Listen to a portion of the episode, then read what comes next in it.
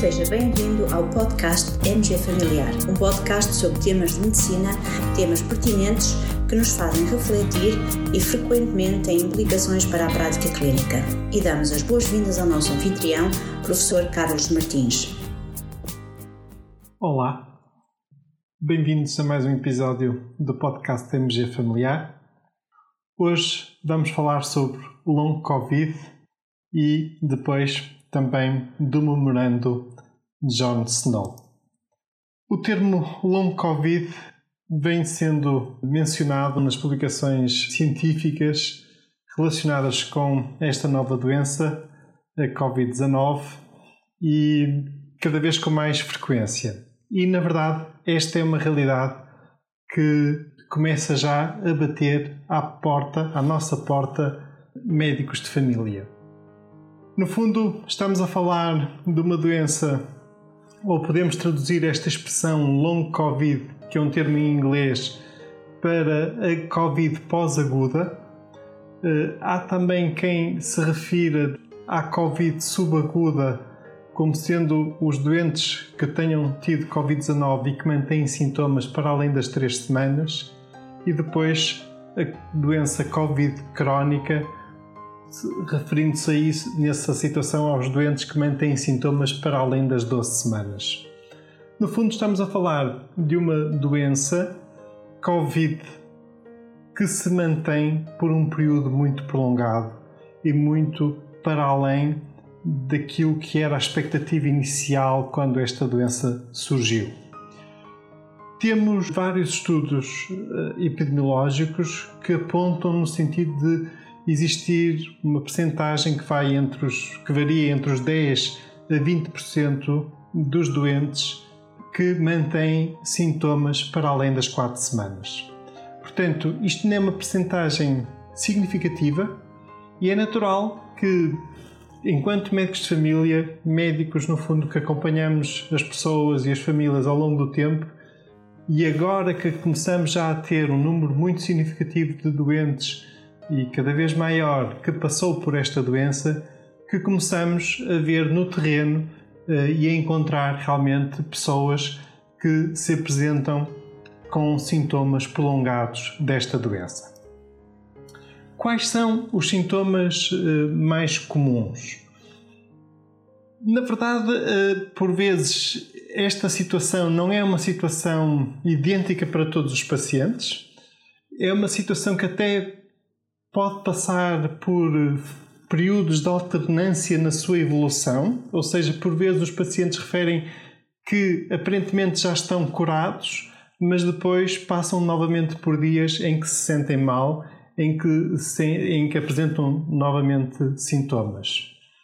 Pensa-se que possam existir aqui vários mecanismos por trás do desenvolvimento desta eh, doença, Há colegas que se têm vindo a dedicar mais à investigação relacionada com, com este síndrome, com o síndrome long Covid, que eh, no fundo referem que poderá, no fundo, esta doença resultar do processo inflamatório que ocorre em diferentes órgãos do corpo humano e que depois pode produzir sequelas a longo prazo a destacar, por exemplo, alguns órgãos, o pulmão, o coração e o cérebro poderão ser realmente alguns dos órgãos mais afetados nesta doença Covid crónica. Também há colegas que dizem que este processo crónico pode também resultar da junção de vários síndromes, nomeadamente aquilo que já é referido na literatura como o síndrome de fadiga pós-viral ou o síndrome de pós-cuidados intensivos. Sabemos que há alguns sintomas que são muito comuns, quase todos os doentes que apresentam Covid crónica referem estes sintomas, nomeadamente aquele que parece ser mais presente é o sintoma da fadiga. Uma fadiga intensa, uma fadiga incapacitante que, no fundo, impede a pessoa de fazer as suas atividades de forma normal como faziam antes de ter tido a doença Covid-19. Fadiga, cefaleias eh, são dos sintomas mais comuns, mas podem ocorrer outros sintomas e depois esse grupo de outros sintomas são muito variáveis eh, de pessoa para pessoa. E esses outros sintomas podem incluir dispneia, tosse, eh, palpitações, dores musculares, distúrbios eh, gastrointestinais, como por exemplo a diarreia, erupções cutâneas, perturbações metabólicas, como por exemplo uma pessoa com diabetes passa a ter muito mais dificuldade em manter a sua diabetes controlada e também sinais e sintomas do foro da saúde mental, por exemplo, eh, depressão, eh, entre outros sintomas.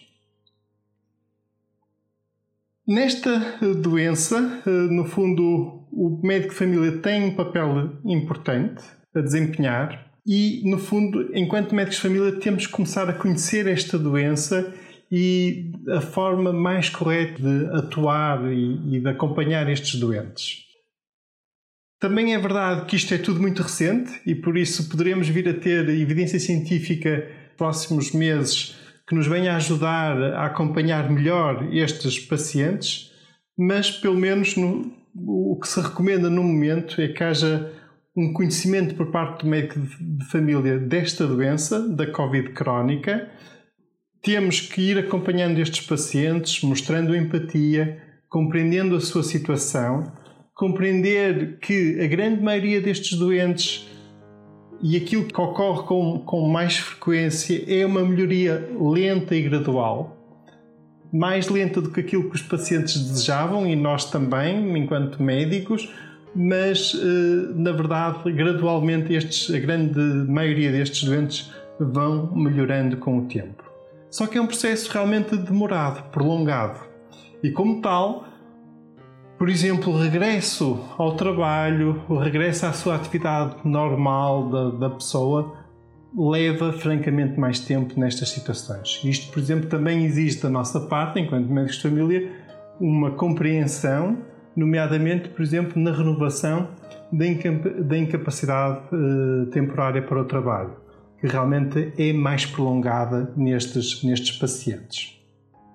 Depois, enquanto médicos de família, temos que estar atentos nestes doentes com Covid eh, prolongada ou Covid crónica a determinados sintomas, particularmente atentos ao agravamento da dispneia, por exemplo, possível dor torácica inexplicada, confusão mental de novo ou outras alterações neurológicas. E realmente pode estar indicada a referenciação destes doentes com eh, Covid crónica, sobretudo em determinadas circunstâncias, perante, digamos, certas suspeitas, nomeadamente foro respiratório, em caso de suspeita de tromboembolismo pulmonar ou pneumonia grave. Claramente devemos referenciar estes pacientes. Do foro cardíaco, se suspeitarmos de infarto, de pericardite, miocardite ou insuficiência cardíaca de novo e também estarmos atentos a eventuais novas arritmias. Realmente o impacto da Covid-19 no coração está, em alguns pacientes, não em todos, mas em alguns está já bem demonstrado e, por exemplo, algumas das situações mais frequentes relacionam-se realmente com o surgir de insuficiência cardíaca de novo. Portanto, perante sintomas como a dispneia, nós temos que estar atentos no sentido de perceber se é uma dispneia do foro respiratório ou uma dispneia do foro cardíaco e realmente são situações em que poderá ser necessário a referenciação destes pacientes. Também, perante certas situações do foro neurológico, nomeadamente se suspeitarmos de doença ou evento agudo cerebrovascular ou perante déficits cognitivos de novo, também poderá ser necessária a referenciação destes pacientes.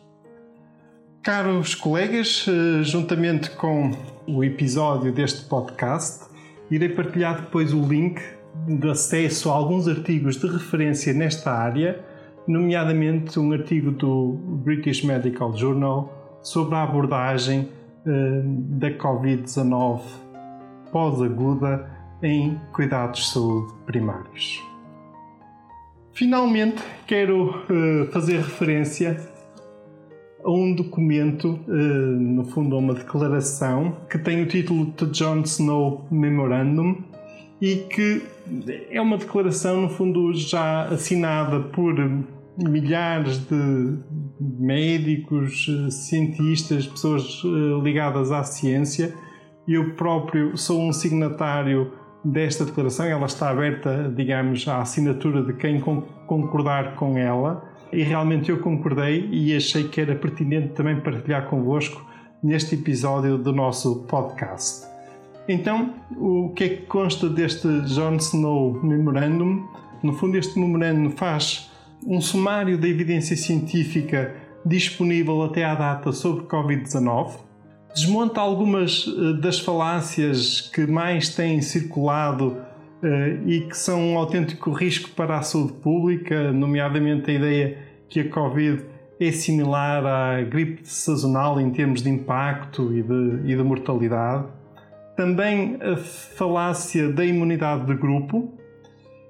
E, no fundo, esta declaração termina com um apelo à ação urgente e à implementação de medidas de controlo da disseminação da Covid-19. Isto inclui medidas de restrição uh, dos contactos de risco em sociedade, que terão que ser medidas essas mantidas e de forma prolongada e acompanhadas por programas de apoio social e financeiro. Este será o melhor caminho para se evitar o regresso ao confinamento e a novas paragens globais dos países afetados.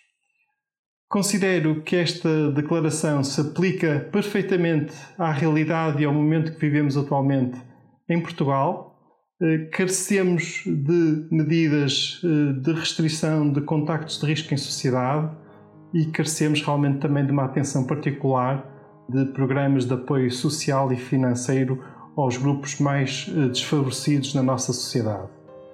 Esta crise está para durar e carece realmente de uma ação muito atenta das nossas autoridades e as medidas que têm sido implementadas até agora claramente serão insuficientes para conter a disseminação desta, desta doença. Deixo uma curiosidade: este memorando tem o nome de Jon Snow. Certamente que muitos de vocês, ao ouvir este nome, pensarão numa série muito popular que, que fez muito sucesso recentemente, Game of Thrones. Mas não, uh, neste caso, Jon Snow refere-se uh, a um colega nosso, um médico inglês, que é considerado o pai da epidemiologia moderna e que teve inclusive um papel muito relevante num surto de cólera em Londres no século XIX. Contudo, é graças ao Jon Snow do Game of Thrones que eu decidi colocar no título deste uh, episódio deste podcast a expressão Winter is Coming porque na série Game of Thrones, o Jon Snow, personagem da série, e também o Ned Stark, costumava dizer uh, muitas vezes que o inverno estava a chegar. Neste caso, é mesmo uma realidade. Vivemos esta realidade difícil que é a pandemia Covid-19. O inverno está a chegar e medidas urgentes são necessárias. Fiquem bem e muito obrigado por terem ouvido mais este episódio do podcast MG Familiar. E terminamos assim esta edição do podcast MG Familiar. Muito obrigada por nos ouvir. Se desejar completar a sua leitura, muitos dos conteúdos abordados neste podcast estão disponíveis em www.mgfamiliar.net. Até à próxima!